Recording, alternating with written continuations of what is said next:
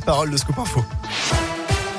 Et à la une, cet éboulement en fin de matinée à Cerdon, au nord d'Amberieu. Un homme a été blessé alors qu'il travaillait sur un chantier de sécurisation d'une paroi rocheuse le long de la départementale 1084, pas très loin du monument du Val d'Enfer. D'après le progrès, la victime avait une jambe coincée sous une roche à l'arrivée des pompiers. Il a été médicalisé par le SAMU avant d'être évacué à l'hôpital. Son pronostic vital ne serait pas engagé. Dans le pays de Gex, une enquête ouverte en juin 2021. Le cadavre d'une jeune femme avait été retrouvé dans une ancienne carrière près de la frontière suisse. Un corps qui n'a toujours pas été identifié.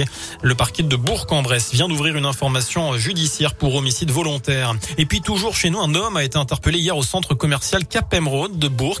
L'individu venait de dérober une dizaine de flacons de parfum pour une valeur de 1400 euros. Il avait une technique très particulière puisqu'il utilisait un sac avec une doublure isolante histoire de passer les portiques de sécurité sans sonner.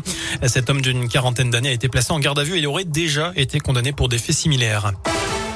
Dans le reste de l'actualité, les restrictions sanitaires partiellement levées aujourd'hui en France. À partir d'aujourd'hui, le port du masque n'est donc plus obligatoire en extérieur.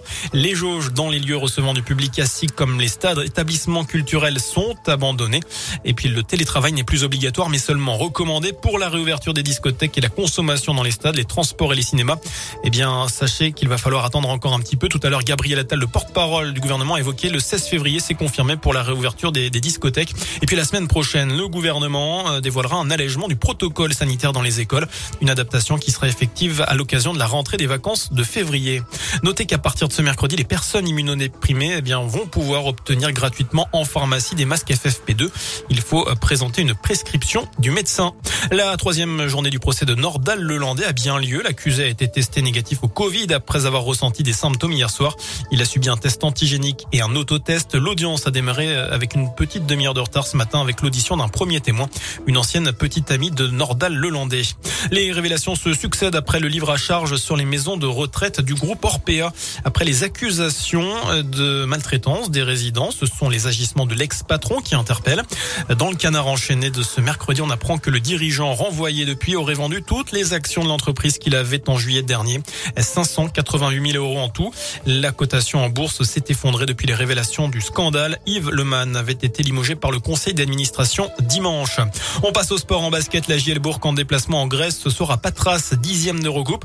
C'est à partir de 18h30. Match à suivre en direct et en intégralité sur la web radio JL Bourg sur radioscoop.com. Pelos et Harris sont forfaits. Enfin, J-2 avant la cérémonie d'ouverture des JO de Pékin. Ce sera vendredi à 13h. Mais les épreuves commencent dès aujourd'hui avec du curling. Et puis demain, on suivra les performances de Perrine Lafont, championne olympique en titre en ski de boss. Voilà pour l'essentiel de l'actualité. L'info de retour, bien entendu, dans une demi-heure. Je vous souhaite une excellente fin de journée. Merci beaucoup.